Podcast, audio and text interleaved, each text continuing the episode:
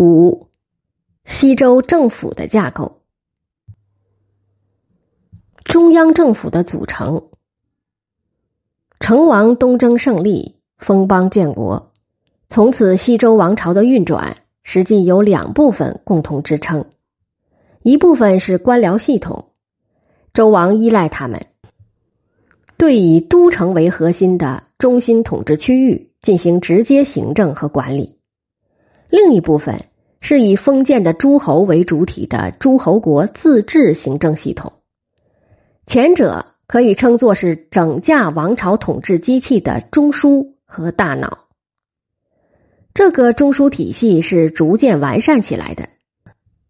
仅从学者于二十世纪八十年代对所见今文的统计来看，属于西周早期的职官有五十种，中期七十九种。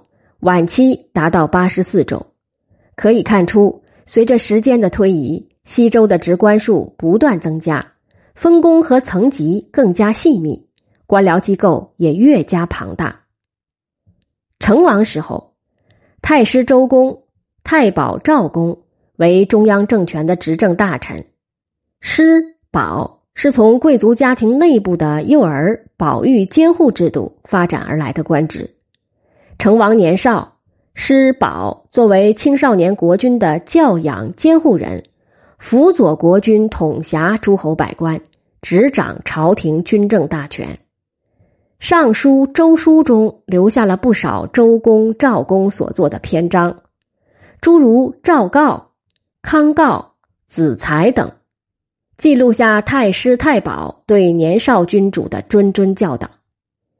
周公曾协助武王克商，东征胜利，归政成王之后，他便留守成州，主持东都政务，最终在成州病逝。赵公姬姓是周王同姓中德高望重的长者。当成王病重，正是太保赵公带领群臣接受遗嘱。康王即位，赵公又主持仪式。代表成王向康王授予传位的信物借规，之后回归臣位，面北向康王行君臣大礼。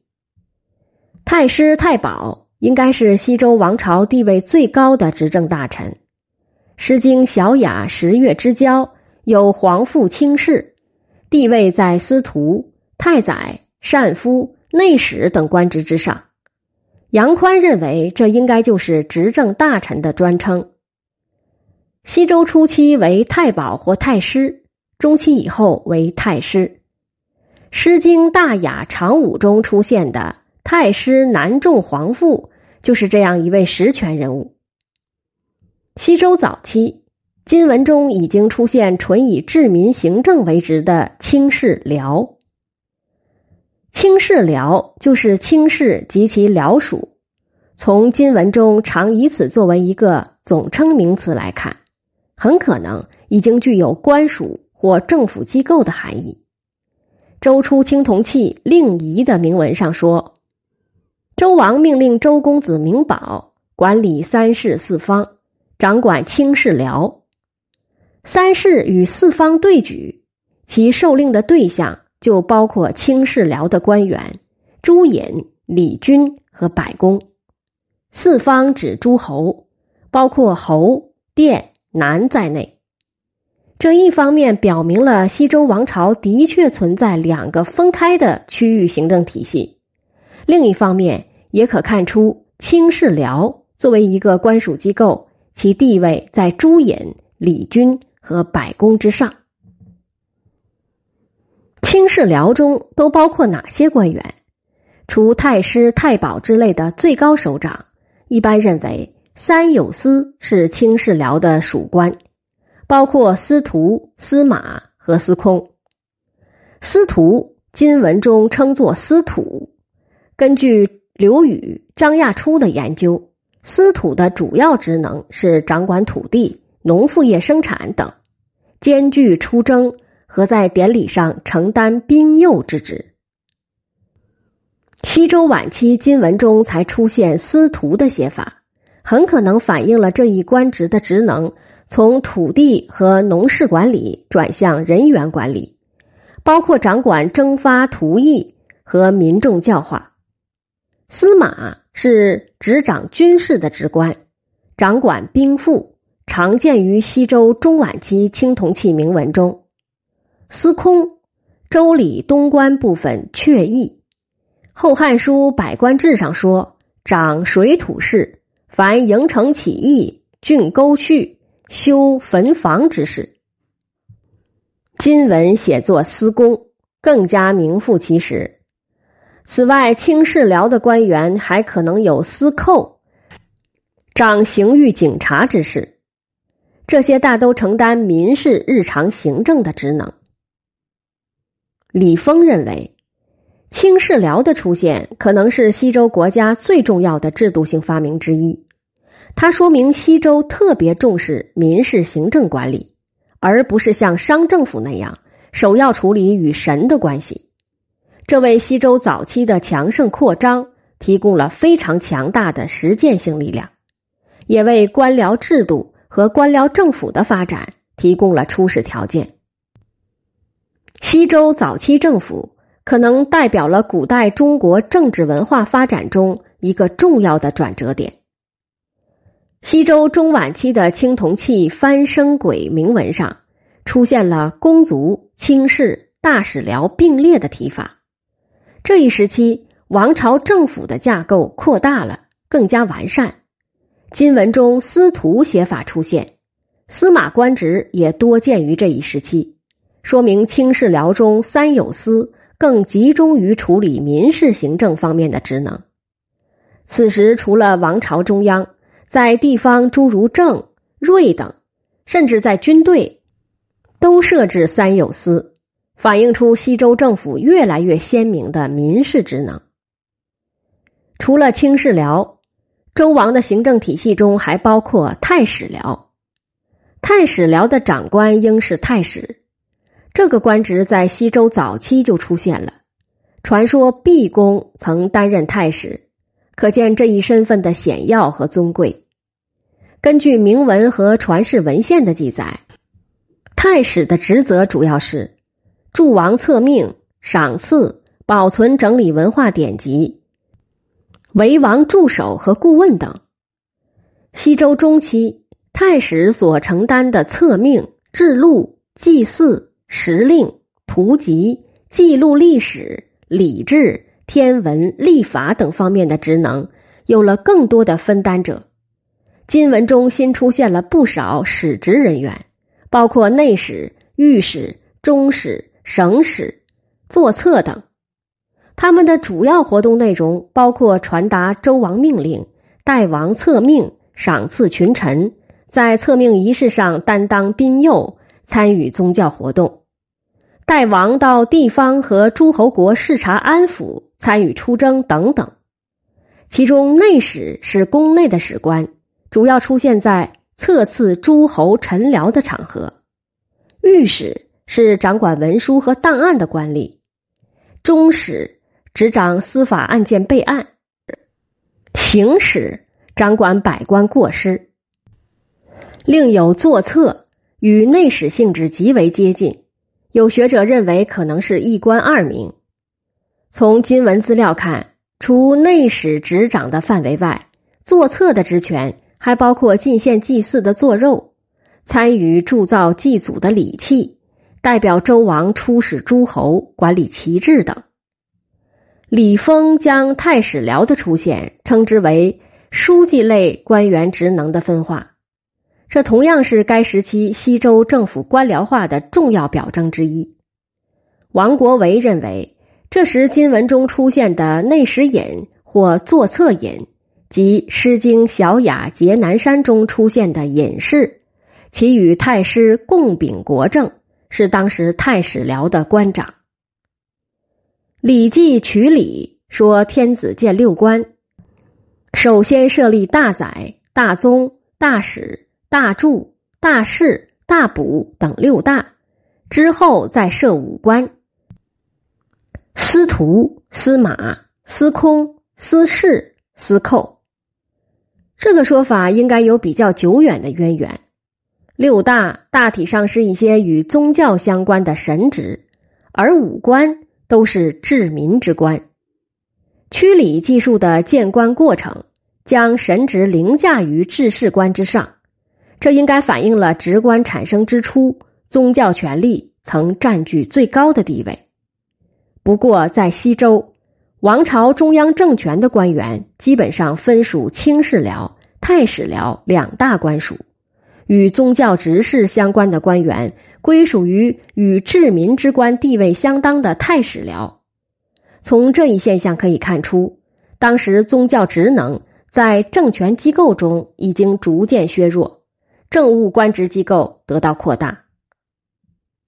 西周晚期，卿士僚和太史僚这两大官职系统仍是最重要的两大政府机构，他们同时出现在西周晚期的毛公鼎铭文中。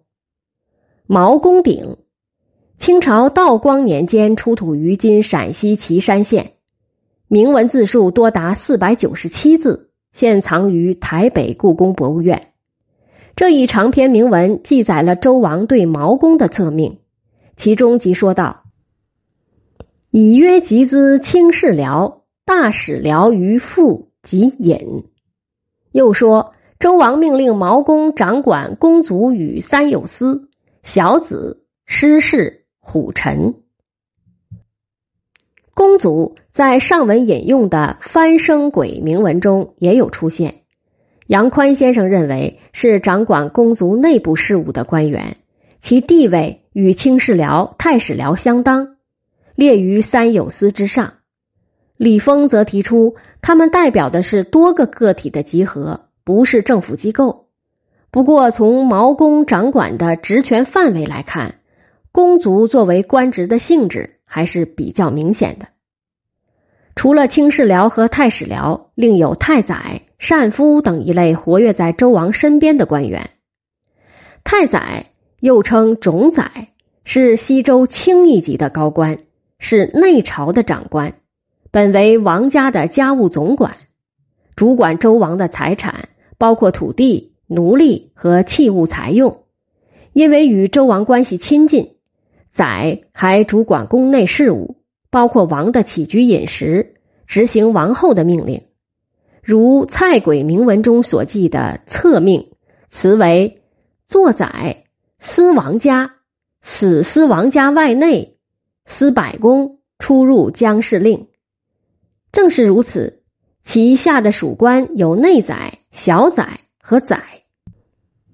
今文记载，宰寿。受命掌管康宫的王家仆庸，显然是太宰手下的属官；又有善夫，掌王饮食和出纳王命；司囚是为周王提供和保管裘皮制品的官员等等。这些官员更具有天子家内官的特点。这些王家官员管理只属于周王的财产系统，显示王家的行政管理。正从西周政府中脱离出来，也正由于与周王的亲近，西周中晚期，宰与善夫很容易成为大权在握的权臣。比如西周晚期有善夫克，周王不仅赏赐他大量物品，还赐七处田地、赐人、赐官吏，并且命他出内入镇令，记载在大克鼎上。和舍令于成州御政八师，记载在小刻鼎上。赏赐之丰富，权势之大，善夫克真仿佛后世的钦差大臣一般了。此外，西周官职中还有一大类是武职，掌兵旅之事，包括毛公鼎中师事、虎臣之类。虎臣又称虎贲。是周王的禁卫军，早在武王伐纣的时候就已经出现了。师氏作为范称，泛指军队各级负责人及其所属士兵。师作为军事长官，率领军队参加战争，也为周王出入王命、巡视地方、作策命理的宾右，或兼任司法，为王的司寇或司事。还能为王管理王室事务等等，另有亚吕、千夫长、百夫长、去马等等，也都是各级武官。传世文献和西周金文中出现的大师，很可能是师的上司。综上所述，我们能够看到，西周王朝逐渐建立起了一整套比较完备的中央政府机构，且分化出分别负责行政民事、文件书记、军事以及王家事务等多种职能的官署，从而能够全面有效的实施统治。不过，这种分化还并不完全，具体职官职能之间还有不少交叉，比如军事、行政功能还没有分离。太师既是军事长官，同时还是卿事僚的长官；师职既是武官，又有作为子弟教官的职能。西六师、成州八师既是周王军队。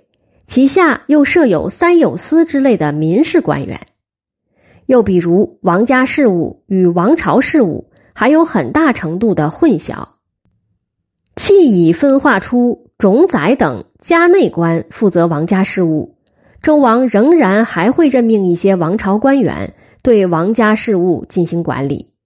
这些现象都说明西周王朝中央政府的官僚化、制度化仍在进行的过程之中。并没有最后完成。